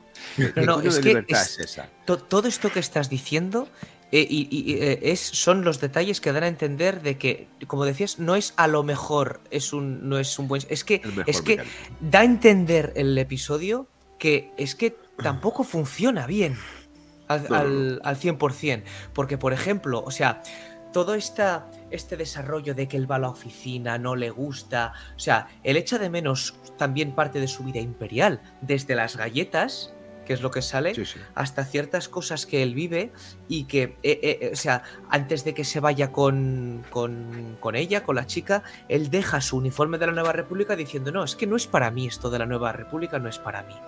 ¿Sabes? No, no funciona esto conmigo. Aún, no estando de acuerdo con el comportamiento y, el mecanismo del imperio, porque él mismo lo reconoce. No, claro, claro, claro. del imperio que no, que no entiende. al, fin y al cabo, él es un mero científico que cree en su, en su proyecto, en su proyecto de esa reconfiguración del ADN a través de la clonación. Eh, Totalmente. y, es súper interesante, porque él dice, yo tengo un trabajo, tengo un trabajo más que lo explica al principio del todo cuando está dando la charla, que él lo hace porque su madre muere, que seguramente si hubiese estado investigando mucho más sobre este tema, hubiese podido eh, poder, por ejemplo, sacar un corazón más fuerte que a la hora de trasplantárselo le daría más vida, ¿no? Es, lo que a día de hoy en la actualidad muchos se está, se está estudiando muchísimas cosas y, bueno, pues la investigación es un punto muy importante para poder combatir enfermedades como por ejemplo el cáncer, por ejemplo, que cada vez, cada año se da un paso más. Lo de hoy es un punto clave a que hace mucho tiempo, cuando estaban rodando Mandalorian, salieron unas imágenes del set donde habían cascos de guardias pretorianos, de los guardias rojos de Los rojos, sí. Eh, se filtró que se vieron esos cascos en el set y de hecho hay hasta fotos de, ellos en, pues, en los espacios, ¿no? Entonces lo de hoy también sería una, una, una un gran guía hacia ese momento, ¿no? E, el hecho de que se está trabajando esta clonación imperial, de que vamos a ver algo imperial pero superior a Moff Gideon, de que vamos a ver partes del imperio que Lo que he dicho, camino a la primera orden. Sí, es, el camino a la primera orden. de hecho, José, hay un momento de la banda sonora que se oyen unos acordes muy parecidos a los de la primera orden. O sea, es como que nos van dando esas cositas y yo creo que sabiendo que van a aparecer guardias pretorianos, vamos directos a descubrir más Imperio. Lo de hoy sí que obviamente vale que no me ha entretenido, pero no me ha entretenido porque venimos de, ver esa super pelea espacial y de repente me pone esas conversas intensas que por eso igual me ha salido de tono y me hubiera gustado más pues ver un inicio ya desde las conversas y luego ver ya la, parte de batalla. Mm. Pero dejando de lado esto, Em, creo que es por eso, ¿no? Pero obviamente todo lo que dicen es importante y todo lo que pasa es por un motivo, porque va a ser, em, va a ser importante para el futuro de la serie y ya no de la serie, sino de todo lo que está pasando en esta línea temporal, ¿no? Por eso te digo, Neil, es que yo, sé, yo realmente no pueden haber gastado un montón de trozo de episodio para que al final se quede en agua de, en agua de borraja, ¿sabes? Están cociendo algo y era muy necesario toda esta, toda esta parte es que va, yo creo que va mucho más allá. O sea, aparte de ser una crítica, una, crítica social brutal, porque me parece una crítica social brutal que se hace con, esas referencias, porque habla sobre todo del, ámbito de la moralidad. ¿Qué es moral y qué no es moral? ¿Es moral el poder tener un sistema de clonación de órganos para poder salvar vidas? Eh, hmm. en, el mismo capítulo te lo dice el robot, no, está prohibido en el artículo tal, párrafo tal, letra no sé qué. O sea, eh, a una persona que como, como el que es científico, que lo que quiere es intentar ayudar, que él lo dice en varias ocasiones del, capítulo, yo lo único que quiero es intentar ayudar y salvar vidas, eh, ¿por qué no es posible hacerlo? Me parece una crítica brutal a la sociedad de hoy en día, a la que vivimos todos, sobre todo porque habla del ámbito de la moralidad. Pero aparte de todo eso, que es ahí donde viene mi teoría, yo cuando lo he visto he dicho, aquí hay, hay un, hay algo que, que- que- que lo une todo, que es Grogu. Y, y es el ADN de Grogu. Puede ser que el ADN de Grogu sea la hostia, pero ¿por qué saben que el ADN de Grogu es el que deben de hacer? ¿No será Grogu un clon? ¿No será. Grogu un clon de Yoda? ¿No sabrán que Yoda es el más poderoso de los Jedi sensibles a la fuerza y hayan hecho a Grogu como un clon? Y tienen que utilizar Ostras. a Grogu para poder hacer algo todavía aún más superior porque la investigación no estaba terminada. Pero, Ese Y pero ahí- una punto, cosa, ¿eh? Jero, ¿cu- ¿cuándo, o sea, ¿cuándo hicieron ese clon de Grogu? ¿Y por qué? Bueno, ¿Y yo, quién yo lo creo hizo? que los ¿Quién lo caminoanos, los, camino, los Los caminoanos que son los, los caminoanos que son los expertos en clonación, eh, Sí. todos sabemos a ciencia cierta eh, que eh, Darth Sidious, el emperador Palpatine, es el que encarga a los caminoanos a hacer un proyecto de clon para tener una guardia Un pretoriana para él, un ejército en toda regla. Puede ser que sabiendo que Yoda es el maestro Jedi más poderoso de toda la galaxia, se haya hecho con algo de ADN suyo y haya mandado a, a los caminoanos a que hicieran un clon con ese ADN, porque al final Pero entonces, los, pero, clones, Jero, los clones en- son ADN de Django. o sea, yo desde un principio te he dicho que sí, pero ahora pensándolo, Yoda no creo que Yoda. o sea, Yo- Yoda en todo caso sería consciente de que tiene un clon, porque Grogu ha estado en el templo de Coruscant y ha estado Claro, es que Grogu- Jedi en la Orden 65. No, no tiene por qué. No- ¿Quién ¿Cómo sabía que no tiene Boba por Fett qué? era un clon? ¿Quién sabía que Boba Fett era un clon? Pues mucha gente. que. Pues o no, o no. Bocatan mismo yo- cuando aparece por no, primera vez dice, escucho tu voz que yo- 30.000 veces. Sí, pero escúchame, yo creo que el hacer eh, un proyecto de clonación, que eh, no olvidaros, Pero no es que Yoda, Yoda no desconocía la existencia de Camino. Yoda desconocía la existencia Claro, de Camino. Claro, pero ¿qué tiene que ver qué tiene que ver Yoda en todo esto? Aparte de que le hayan cogido Pero porque de Yoda manera. desconocía la clonación y todo eso. No, pero es que yo no digo, pero no, no, no, Neil, es que, que quien encarga la clonación no es Yoda. Quien, encar- quien Ya, encarga la clonación es Pero es el Grogu, está desde hace mucho tiempo entrenado en, en- en- en el templo. Es imposible, tiempo, no. es imposible que Yoda Tampoco. supiera que ten... Eh, ¿Desde hace tiempo? Jero, en, la, tiempo. en la amenaza fantasma, Grogu tenía 25 años. Una cosa, Jero, escucha. eh, si, o sea, si Sidious es el que hace el, a Grogu, el clon de Yoda, luego, ¿qué pasa? ¿Que lo, lo, lo deja con los Jedi para luego más adelante darle una orden 66 a. Grogu? Porque también, porque también tiene un chip dentro. Ya o sea, yo eso lo, verdad, veo- sí, lo- sea, lo veo un poco, lo veo un poco raro y retorcido que no Sí. se lo quede para No, él. no, fíjate, que- fíjate que, que yo creo, yo no sé, Pero dentro de mi es que no lo paranoia, veo eh, que no, no, dejo de admitir que es una paranoia, pero si, Pero es que si tiene lo fallas. es un fríamente, poco paranoia. no, no, no, no, no tiene, no tiene. que tiene y te voy a explicar por qué. No, te voy a, te voy a explicar lo que decía Kenobi. No hace falta que tenga un chip. El Joder. emperador lo que quiere es alguien para poder adiestrarle a su, a, su- a su modo y su beneficio, como hizo con Anakin. ¿Vale? Eh, a lo Pero lo- Yoda no era lo consciente de que tenía un clon. Entonces Claro ahí ya que falla no, no tenía por qué. ¿Pero por qué? Pero- es que Yoda no tiene que ser consciente. Es que si Yoda es consciente de que tiene un clon. Sí, porque Yoda, ve- veía. Yoda veía cada día a Grogu en el templo, no ¿Qué? iba a, du- a dudar. Bueno, da, da bastante lo podría presentir con la si no lo fuerza, sabe. ¿sabes? Bueno, No eh, o no. Yo creo que no. Yo creo que no. Podía, impo- podía ser eh, No es posible. peligroso para la fuerza, como lo era Anakin, pero a lo mejor, no sé, no, no. No, yo creo porque es tampoco que- tiene que estar a todo. Porque Jero, cuando, en, cuando entra un Padawan a- al templo Jedi, es porque han ido a buscarlo, porque lo han sentido en la fuerza que existe de pequeño. Entonces, a, a Grogu lo fueron a buscar de pequeño. Entonces, Bueno, no puede pues- ser que lo fueran a buscar a Camino. Hay fallas. hay ahí. una- Ana- una- Anakin, o sea, a mí me Anakin se lo encuentra a Qui-Gon y lo descubre, pero no van a buscarle. Pero en general sí que era que sentían la fuerza iba, y encontraban a niños de la fuerza. En general sí, lo de Anakin siente, fue el siente la fuerza. No, no, pero siente la fuerza cuando le conoce.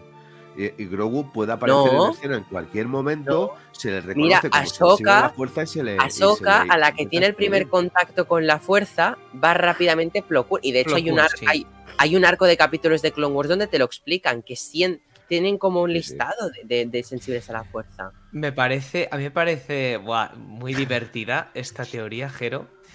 Eh, pero lo que sí que es verdad, que a lo mejor juega un poco en tu favor, es que es una raza, la de Yoda, desconocida, que hay Total. poquísimos, de dónde salen. Mm, eh, o sea, hay mucha ignorancia y muy poco canon Sí, sí.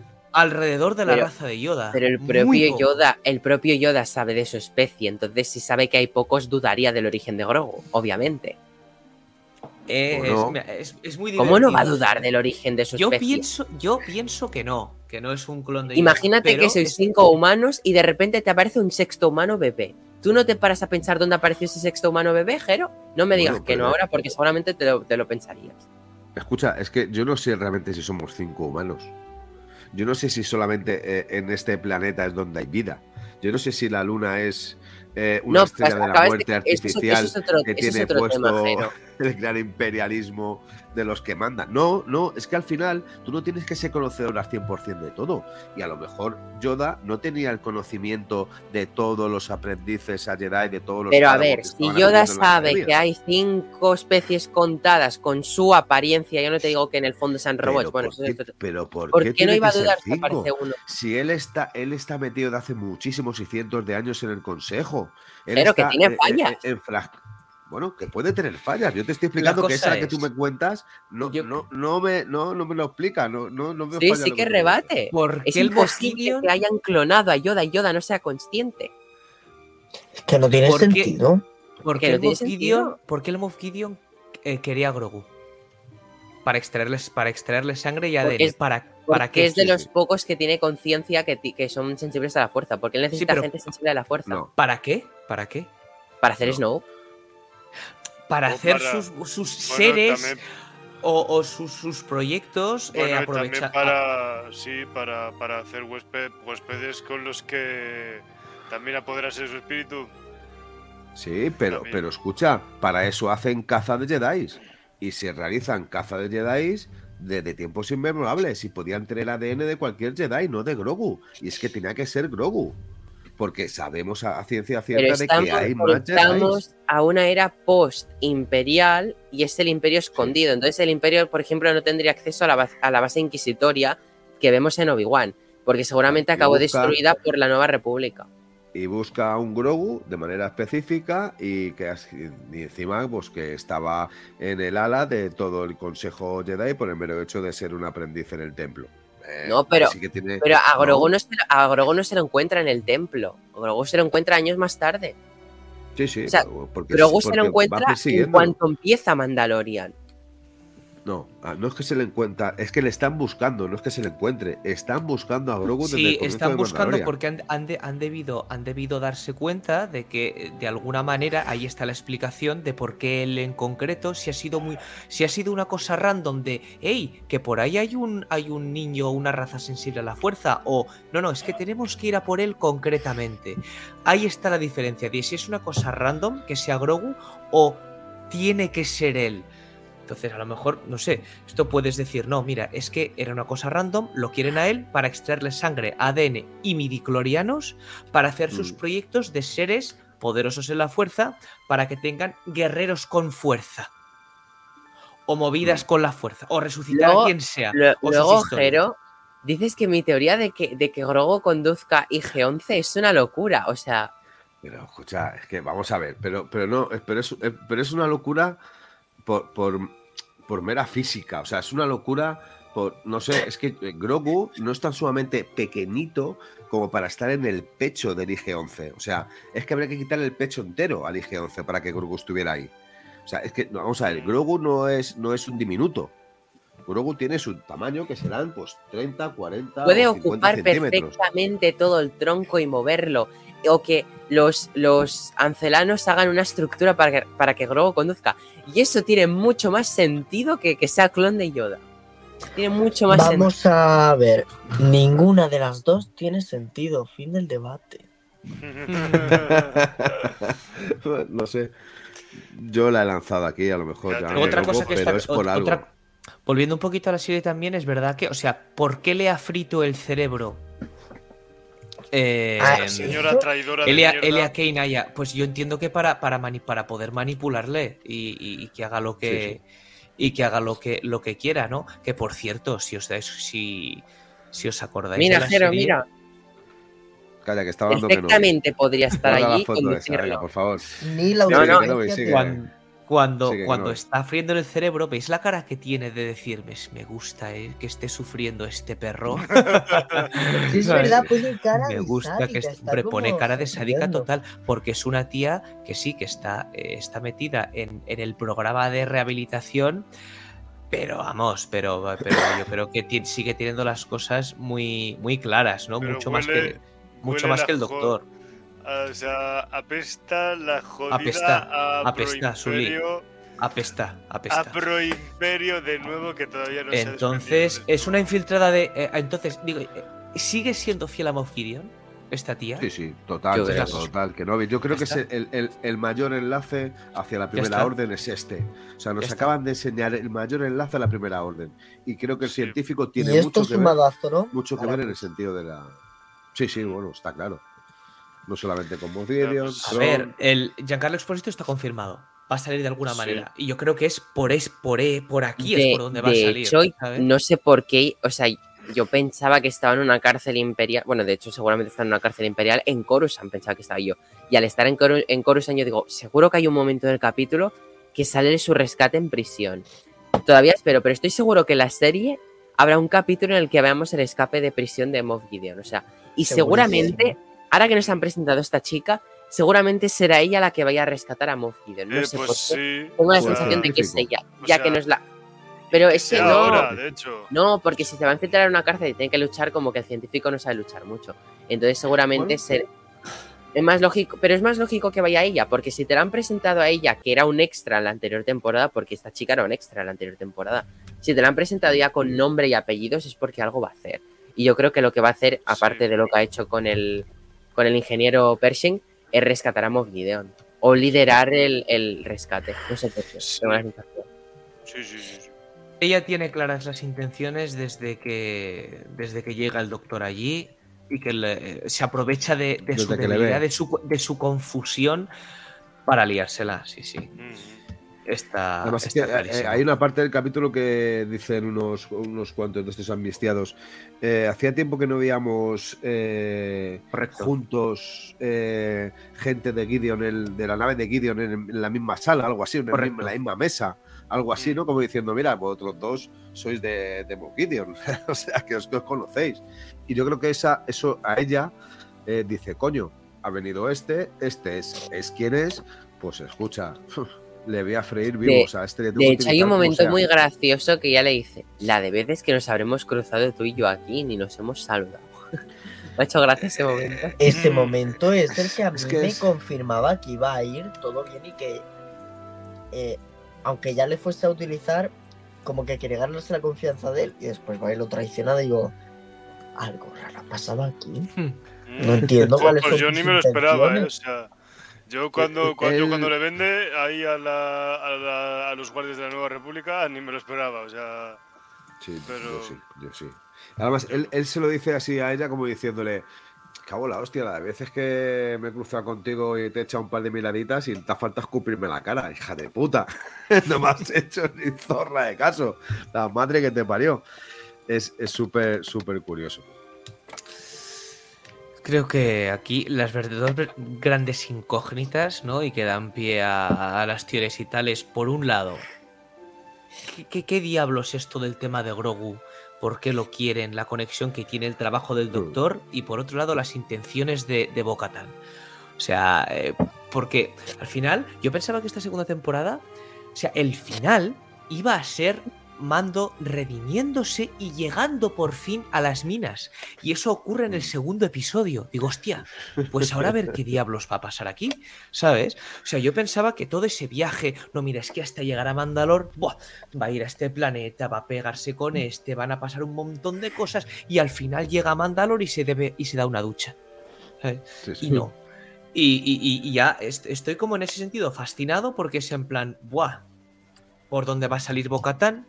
Eh, y ya te digo, y, es, y esta parte central de este episodio me ha encantado porque retomamos el tema importante que es la conexión de todo el filoniverso Sí, sí, sí. de esto, del tema, del tema de Grogu. Entonces, chicos, estoy dentrísimo de esta tercera temporada. A mí me está flipando. Yo sí, yo también, Total. o sea, sí, de- sí, totalmente.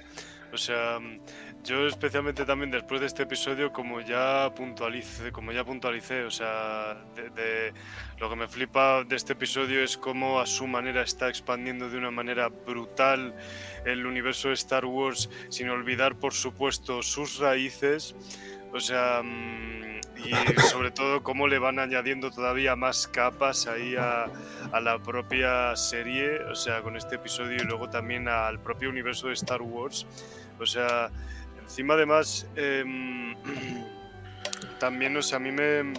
O sea, yo creo que a mí lo que me toca en esta parte de este episodio, o sea, yo creo que a mí otra cosa que me ha gustado particularmente de este episodio, o sea, aparte de lo que he dicho, las referencias a Star Wars y la excelencia narrativa y técnica de este episodio, eh, también está muy bien lo que, lo que llevamos puntualizando en esta parte de Coruscant, de, de pues Coruscant, una ciudad industrial que antes fue un que antes tenía más montañas y más bosques y se acabó convirtiendo en toda una ciudad. Em, luego que si luego que si todo el estado de la nueva república no es tan perfecto como lo venden Ni de y coña, tiene una eso es. parte y tiene una parte de dictadura a mí me parece a mí, a mí me parece muy propio de una historia de cyberpunk sabes así como una como que Star Wars Star Wars ha abrazado por un momento una historia o sea una vena de cyberpunk sabes o sea y a mí también como fan de la ciencia ficción eso me vuelve bien loco. O sea porque como ya ya he dicho otras veces como ya he dicho otras veces yo o sea, Star Wars para mí es la saga que a mí me hizo volverme loco por las space operas y por la ciencia ficción y por volverme un friki de todo eso. O sea, y entonces que Star Wars como que mm, aparte aparte de abordar sus propias narrativas a su propia manera, así en la clave de space opera fantástica, así con con tiroteos, combates de naves espaciales, eh, duelos de espadas láser, eh, eh, western espacial y, todo ese, y todos esos rollos que todos bien sabemos, que de vez en cuando también como que adopte a veces unas facetas de ciencia ficción dura como e- y de cyberpunk y de otros y de otros géneros y subgéneros Sí. dentro de la ciencia ficción pues o sea como pasa en este episodio que es que básicamente para mí este episodio era un episodio de cyberpunk que básicamente yo veía yo ve yo mm, tenía feels de Blade Runner y de 1984 y cosas así, ¿sabes? O sea, De, entonces, de Death, de Death Space. de Dead Space también, o sea, pues eso, que abrace estas cosas a mí me enamora también, ¿sabes? Como friki del género. Así, y entonces, Sí, sí. entonces pues... Ah, yo eso- creo que a todos, como en general frikis de la ciencia ficción, nos ha encantado Sí, este capítulo. sí, sí.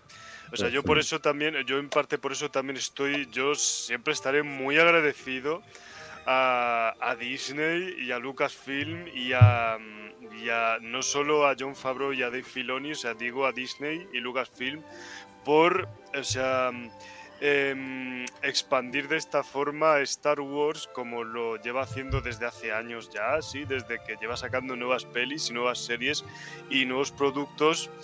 Em, em, eh, o sea, ofreciendo estas nuevas capas y sobre Sí. todo también apelando para, para mí, o sea, Sí, sí. bueno, para mí, para Por nosotros, cierto, ahora no que dices esto de Disney Wars, Plus y, como- y contenidos, como noticia del día, Willow mm, queda cancelada por falta de, de audiencia en su estreno. Una serie que prometía, sí, un poco de ciencia ficción, pero bueno. Dicho esto, Tatunianos, yo quería aprovechar ya para deciros que llevamos ya la horita y media que suelen durar los podcasts, ya llevamos bastante rato, la audiencia no sé si ya habrá aguantado Ni- tanto. Nila, antes, an- antes de que termines, solamente eh, hacer una referencia a algo que ha dicho Suri. Este nuevo universo de. Pero si quieres en la despedida ahora, En la No, no, no, es que no, no, no quiero malgastar, no quiero malgastar el tiempo en, en- en mi despedida en esta frase. Que es que para aportar algo más que de lo que ha dicho él sobre este nuevo universo que nos ha dado, que nos está dando Fabio Filoni, es que es por fin se está demostrando de que la dirección de la Catherine Kennedy era totalmente errónea y que todo lo que caía en sus manos al final lo convertía en fracaso. Gracias Es a no estos dirige dos maestros. Kennedy, Bueno, no dirige. Bueno, manda, no dirige, manda. Bueno, toma decisiones. dirigir- toma toma decisiones. No, no, A- a ver, pero- no, no, escucha- Pero escúchame, ¿quién, le cedió no, la no, mano a. John Favreau? No, no, no, Kathleen ya, Kennedy le escúchame, dijo, ya, "Tú compra ya, Mandalorian". pero sí, pero escúchame, Neil, escúchame. Eh, Cuando hablo de dirigir, no, en el mundo no solo existe el cine, también existe, por ejemplo, una empresa. Una empresa se dirige, no se, no se manda. Una persona que es director o directora dirige, no, no, no se dice mandar, pero solamente es para que el vocabulario, por lo menos, eh, quede claro. Se- se- al final, con, con esto lo que quiero decir es que Catherine Kennedy lo que hacía era llevar a Star Wars a un desastre y que gracias a Favreau y a Filoni ha recuperado por, por lo menos lo- la esencia de lo que significa Star Wars. Es lo que único que quería decir. Gracias. Gracias, Jero. Bueno, si queréis pasamos ya a la ronda de despedidas. Y pues bueno, vamos a empezar con José, que creo que ha sido el último. Eh, bueno, yo y perdón, estoy muy cansado y por eso he estado menos hablador. Em, bueno, por hablar así un poquito de la serie, para cerrar, eh, lo mismo de siempre, espero mucho y cada vez más. The Mandalorian me sigue demostrando que hay mucha capacidad creativa en Star Wars y no como Bad Batch, que al final vemos la misma trama repetida todos los capítulos, lo siento, salvo que salga Crosshair, ahí se le perdona. Mm, pero bueno, eh, de Mandalorian eh, creo que es el futuro de Star Wars y lo que mejor puede mantener lo que vaya a pasar. Independientemente de otras producciones como de Acolyte, esta creo que va a ser la que más sostenga a la audiencia, a los fans. Y si de Mandalorian va bien, Star Wars va a ir muy bien. Eh, un placer haber estado hoy aquí con Kenobi, eh, Jero, mm, Sully como siempre y, y Neil. Neil no, porque me silencia. De hecho, ahora me va a silenciar seguro. No, no me silencia, puedo seguir hablando, sí. Y, y eso, un placer y que la fuerza os acompañe.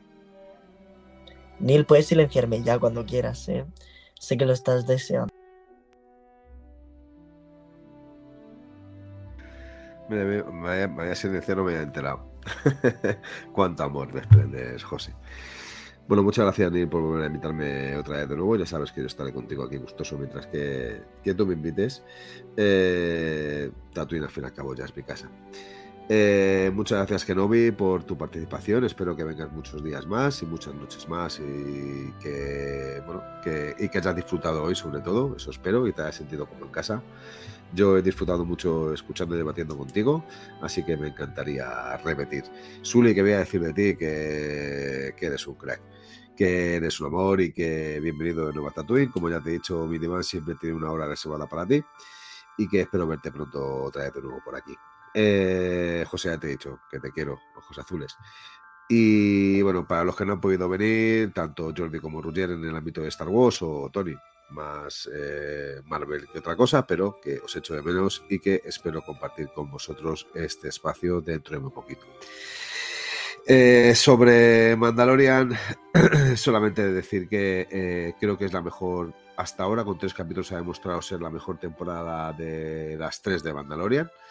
Creo que es una serie que está subiendo muchísimos puntos. Creo que ya todo el estilo de crítico eh, o comentarista de series que criticaba todo lo que, eh, lo que olía a Star Wars les ha cambiado por lo menos la manera de ver la vida en base al friquismo y a Star Wars. Creo que es una serie que, aparte de ser súper completa, te habla de muchos ámbitos actuales hoy por hoy en nuestra vida del día a día.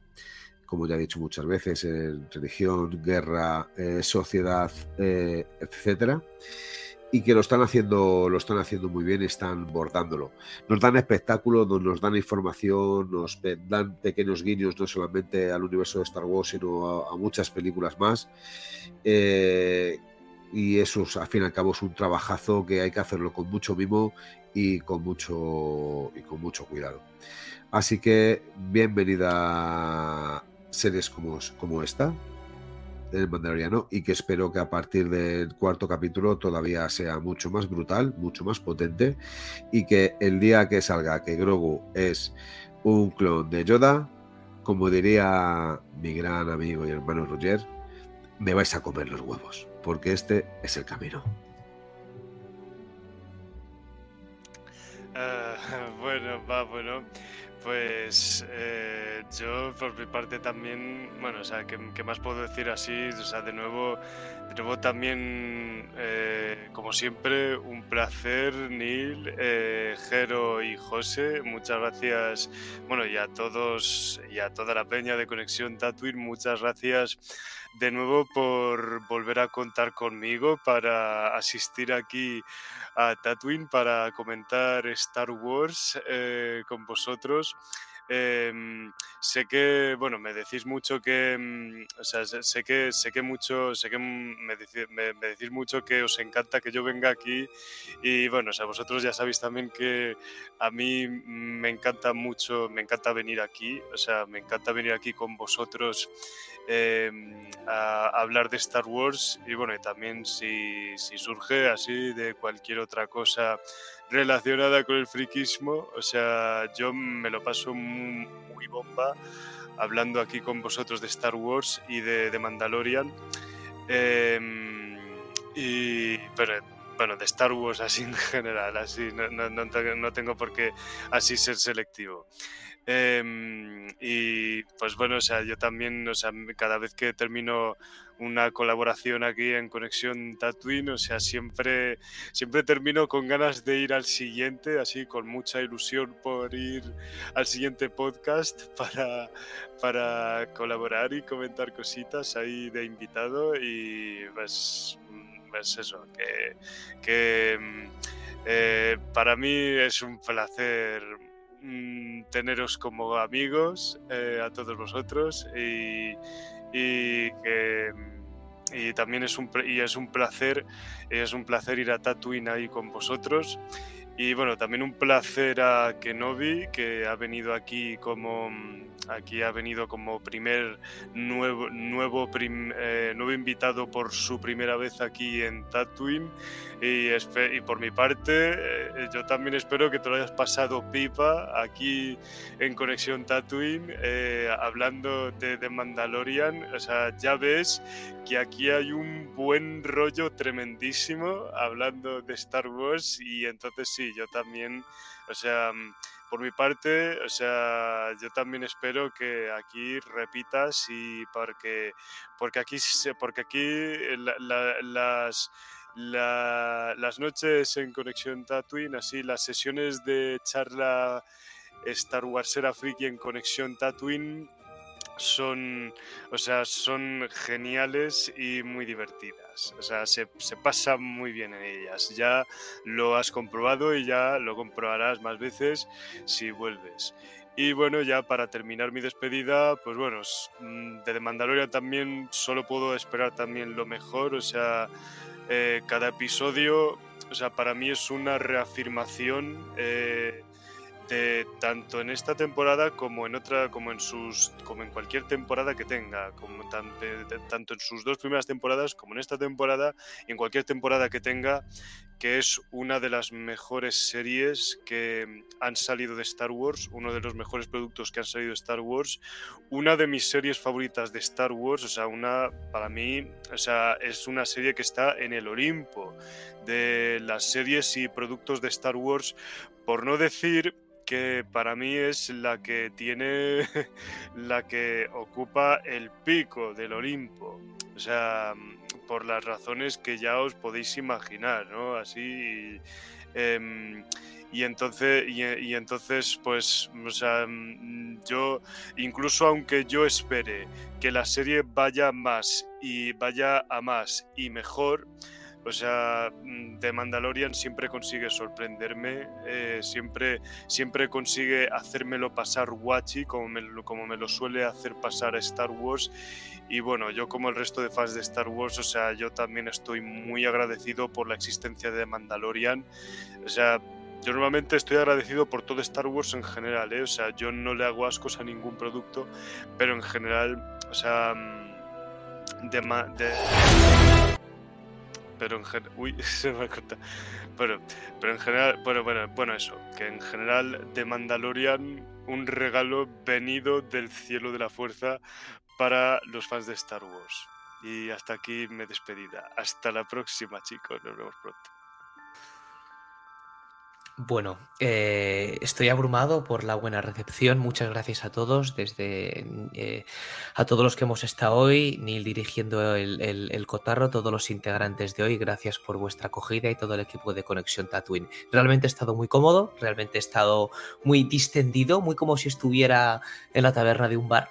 Así que en ese sentido, bueno, pues ya os digo que me he sentido muy cómodo y muchas gracias de verdad por vuestro apoyo y vuestras palabras. No voy a alargar mucho más el tema de Mandalorian. Para mí es una serie súper equilibrada.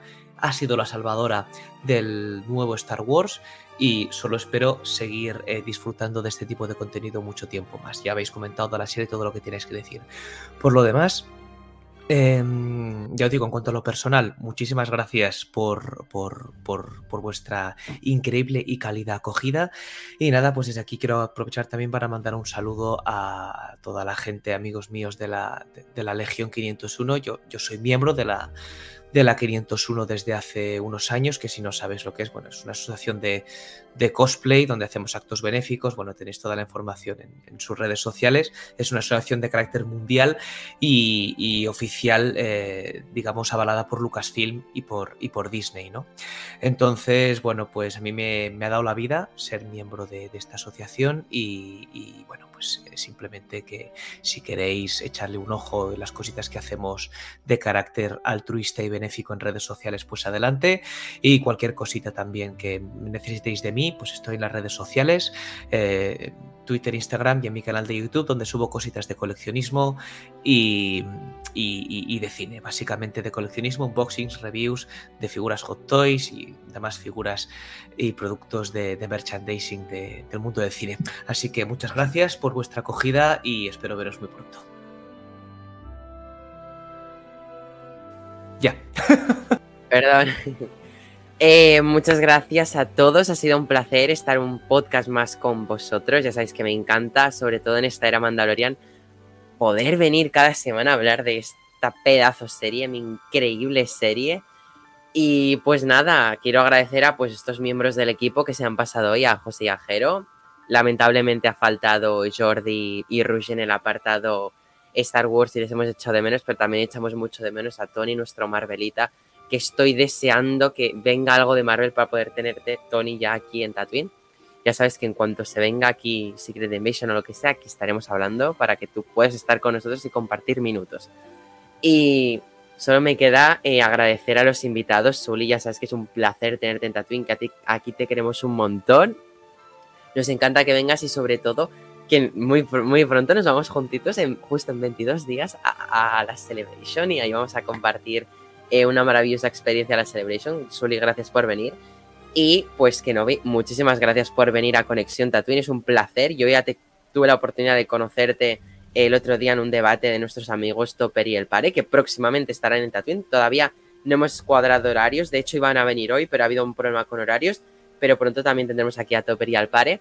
Pero bueno, fue un placer conocerte el otro día. Espero que haya, si te haya gustado conocer a los otros miembros del equipo y que te lo hayas pasado súper bien y que si has estado a gusto, que ya sabes que cuando tú quieras, aquí tienes un espacio en Tatooine, tienes una habitación, tienes hasta una butaca en el psiquiátrico de Tatooine de Jero, tienes una, un asiento en, en- donde quieras, donde quieras de Tatooine tienes sitio. Así que nada, espero que lo hayas disfrutado mucho y nos vemos pronto hablando de Mandalorian. Gracias a todos los que nos, nos habéis estado escuchando. Ya sabéis, lo que se dice siempre, que siempre me olvido de decirlo y debería decirlo siempre. Like, follow, compartir, escuchar, etcétera. Todas esas cosas que se dicen. Así que nada, Tatuinianos, muchísimas gracias.